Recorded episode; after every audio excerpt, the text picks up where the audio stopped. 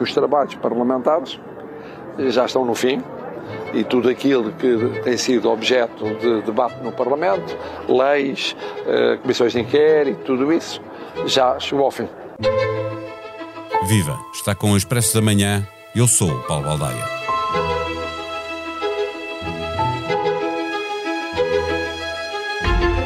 Marcelo ouviu os partidos de esquerda, ouve os partidos de direita e o partido que apoia o governo, vai estar atento ao debate do Estado da Nação, já leu o relatório da Comissão Parlamentar de Inquérito à gestão da TAP e fechará a semana conversando com os seus conselheiros de Estado. A marcação cerrada à maioria socialista, condições prévias a todos os partidos com assento parlamentar e a crítica generalizada da oposição ao quero posse e mando do governo antes do debate na quarta-feira, mais o Conselho de Estado logo a seguir, indiciam, aliás, que o Presidente da República não confia nas estratégias das oposições para ultrapassar os constrangimentos regimentais que favorecem as maiorias neste tipo de debates. Acresce que António Costa já decidiu que o governo, para lá de pôr e dispor no Parlamento, tem também de ocupar o espaço público e político de debate para deixar de andar a correr atrás do prejuízo causado pela sucessão de casos. Com a política a ficar de novo manchada com suspeitas de crimes, o Primeiro-Ministro fica também obrigado a entrar num debate em que ele preferia poder separar as águas. O que quererá Marcelo ao ensanduichar o debate do Estado da Nação, abrindo com a audição aos partidos com assento parlamentar e fechando com uma reunião do Conselho de Estado. À procura de uma resposta, conversamos com a jornalista Ângela Silva. O Expresso da Manhã tem o patrocínio do BPI, patrocinador oficial das seleções e do futebol feminino. O mundo já está a mudar o mundo. Banco BPI, Grupo CaixaBank. Viva Ângela Silva. Nas vésperas do habitual debate do, no Parlamento sobre o Estado da Nação, Marcelo chamou os partidos a Belém e depois desse debate parlamentar faz ele um debate ao mais alto nível no Conselho de Estado não confia que o debate entre a maioria e as oposições seja esclarecedor ou quer influenciar o, o debate a montante e a jusante? Quer influenciar, quer acompanhar e quer ser parte neste, neste fecho de um ano político. Claramente foi o anos horríveis para António Costa. Costa bateu um recorde, 13 demissões no único ano de governo acabou por não conseguir que fosse um ano limpo de execução do PRR, era, era o tal ano decisivo, e acabou por ser abalroado por uma série de casos, alguns complicados, outros não tanto, mas que acabaram por desgastar bastante a imagem do governo. O Presidente da República, não sendo uma excepcionalidade ele reunir-se com os partidos no fim do ano parlamentar, é costume fazê-lo, e também não sendo uma excepcionalidade convocar o Conselho de Estado para analisar a situação uh, política, económica e social do país, já o tem feito, e normalmente convoca o Conselho de Estado de três em três meses. Portanto, agora, há aqui uma certa excepcionalidade que é a forma como ele consegue ensanduichar, a expressão é tua, mas eu, eu compro, um, ensanduichar um, o debate parlamentar do Estado da Nação com duas iniciativas dele. Eu acho que isso é um sinal claro de que Marcelo Rebelo de Sousa quer eh, deixar claro que aquilo que correu pior neste ano não foi, não é e não será esquecido por ele. Eh, eh, no entretanto, a semana passada, depois de aprovado o relatório da CPI da TAP, só com os votos do PS, é preciso lembrar, o, Presidente da República fez saber que ia ler o relatório e eventualmente falar sobre ele no Conselho de Estado e a seguir publicamente. Está Marcelo convencido que a maioria socialista cozinhou o relatório de acordo com os seus interesses e quer manter vivo o assunto? Sim, eu acho que isso está convencido o Presidente da República e está convencido o país inteiro. Quer dizer, é óbvio que aquele eh, relatório é muito cozinhado à, à imagem dos interesses do Partido Socialista e do Governo. Agora, aí sim, aí há uma excepcionalidade, porque como o Presidente explicou, não é comum ele pronunciar sobre os relatórios das comissões de inquérito, porque é matéria que diz respeito ao Parlamento, não diz respeito ao Presidente da República. Nem sequer é enviado para o Presidente da República. Exatamente, são enviadas leis, são enviados referentes. Pronto, agora, o Presidente da República não é chamado a comentar os relatórios das comissões comissões de inquérito. E claro que o Presidente aqui encontrou uma, uma saída para justificar a exceção. Ele diz: Eu tenho falado muitas vezes sobre a TAP, pois tem. Aliás, a crise que ele viveu com o Primeiro-Ministro entre abril e maio teve que ver com a TAP, com o Ministério das Infraestruturas. O governo teve por um fio. A relação entre o Presidente da República e o Primeiro-Ministro, eu acho que ficou afetada a partir daí. E, portanto, aquilo que Marcelo quer dizer é: para mim, este assunto não está debaixo do tapete. E quer levá-lo ao Conselho de Estado, onde provavelmente vamos ter uma reunião bastante mais crítica do governo do que é habitual. Eh, como estavas a lembrar, foi na sequência desta Comissão Parlamentar de Inquérito que aconteceu o episódio de maior gravidade, o caso Galamba, nas relações entre o Presidente e o Primeiro-Ministro. António Costa disse que tiraria conclusões políticas no final da Comissão. E, e ficou tudo na mesma. Isso pesa na avaliação que Marcelo faz eh, sobre o momento político e sobre a relação dele com António Costa? Pesa seguramente, porque já se percebeu que as conclusões que António Costa se prepara para tirar têm que ver com as recomendações que a deputada socialista que fez o relatório lá escreveu e que são recomendações para que haja mais cuidado na forma como se gera o setor empresarial do Estado. Por junto, é isso. As consequências políticas que Marcelo Rebelo de Sousa esperava que tivessem sido tiradas passavam, como sabemos, pela demissão do Ministro das Infraestruturas e passavam por uma remodelação eventualmente mais alargada e que desse um novo fogo ao, ao, governo que o Presidente esperava ver acontecer e que António Costa teima não fazer.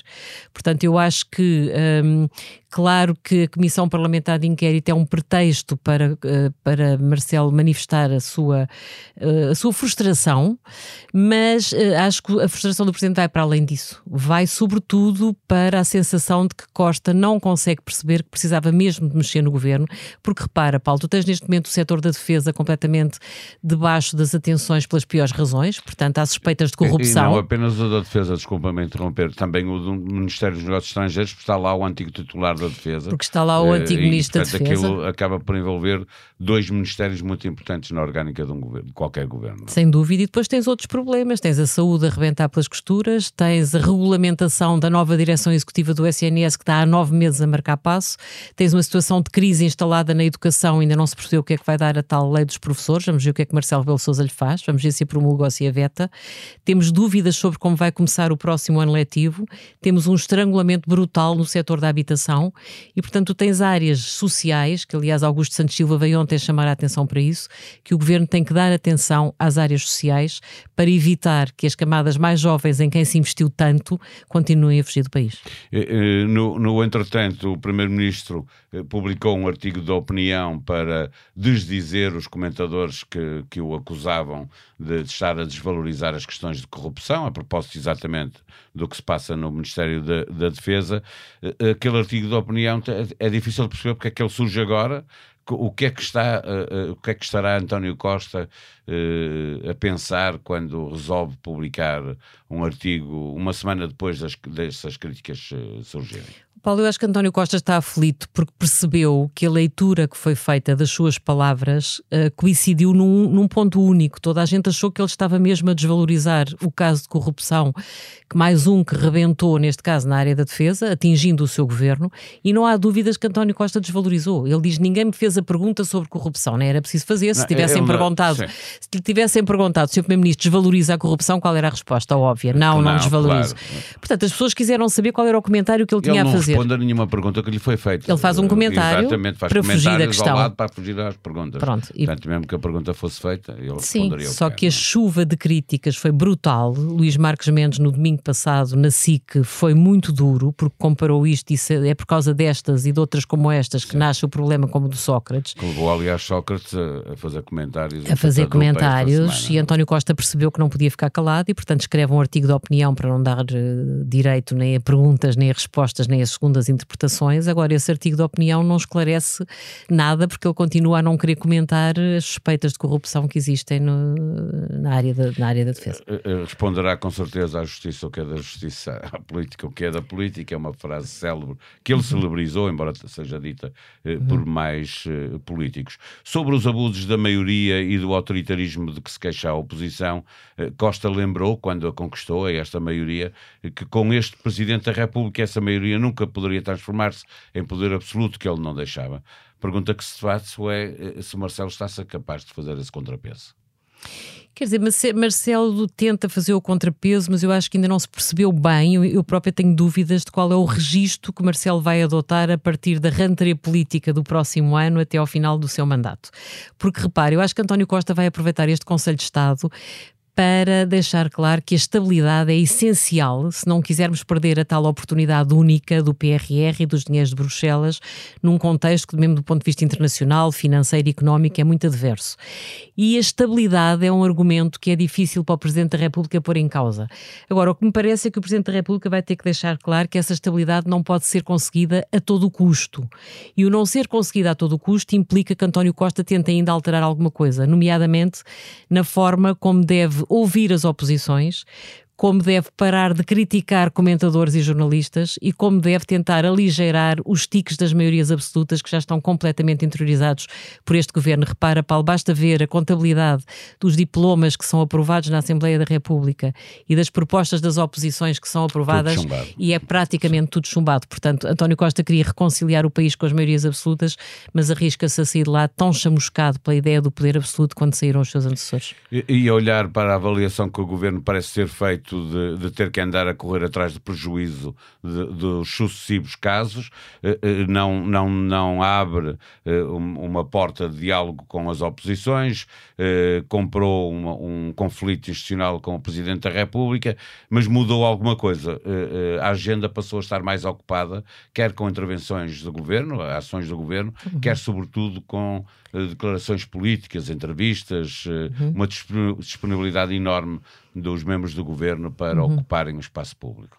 Sim, isso é em estado de necessidade absoluta. Repara, António Costa nunca quis ter um número dois muito político e, e muitas vezes lhe foi apontada essa falha, porque o Primeiro-Ministro não pode ir a todas e desgasta-se muito se é ele o protagonista quase único na frente de combate político. Agora já se percebeu que escolheu o Ministro da Cultura, Pedro Adão e Silva, que é uma pessoa experiente, que sabe bem como é que se lida com os mídias, que foi comentador muitos anos, e é curioso ver agora Pedro Adão e Silva a criticar os comentadores, mas isso é o estado de necessidade de um governo que percebe que tem que vir ao combate na frente mediática, porque aí começa verdadeiramente a perder no dia a dia. E, e há também Fernando Medina, que de certa maneira, mesmo sendo Ministro das Finanças, a forma como está a gerir eh, tem uma componente política muito importante, ganhou peso político dentro do governo. Eh, pode ser visto como o número dois do governo? Quer dizer, é o número dois do ponto de vista orgânico, mas acho que António Costa, neste momento, está a tentar transformar Adão e Silva no número dois, no sentido de ser a pessoa que vai estar na frente de combate a reagir ao dia às sucessivas uh, polémicas políticas.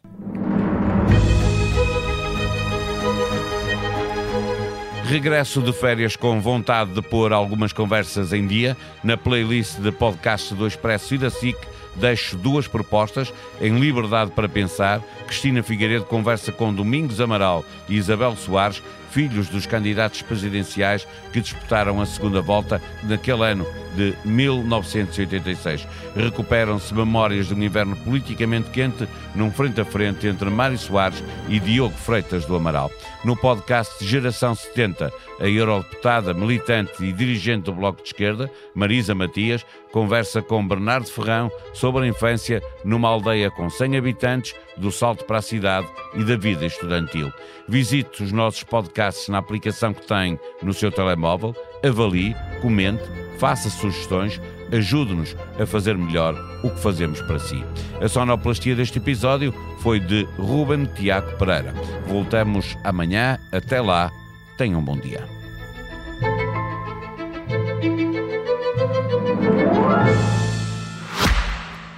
O Expresso da Manhã tem o patrocínio do BPI, patrocinador oficial das seleções e do futebol feminino. O mundo já está a mudar o mundo. Banco BPI, Grupo CaixaBank.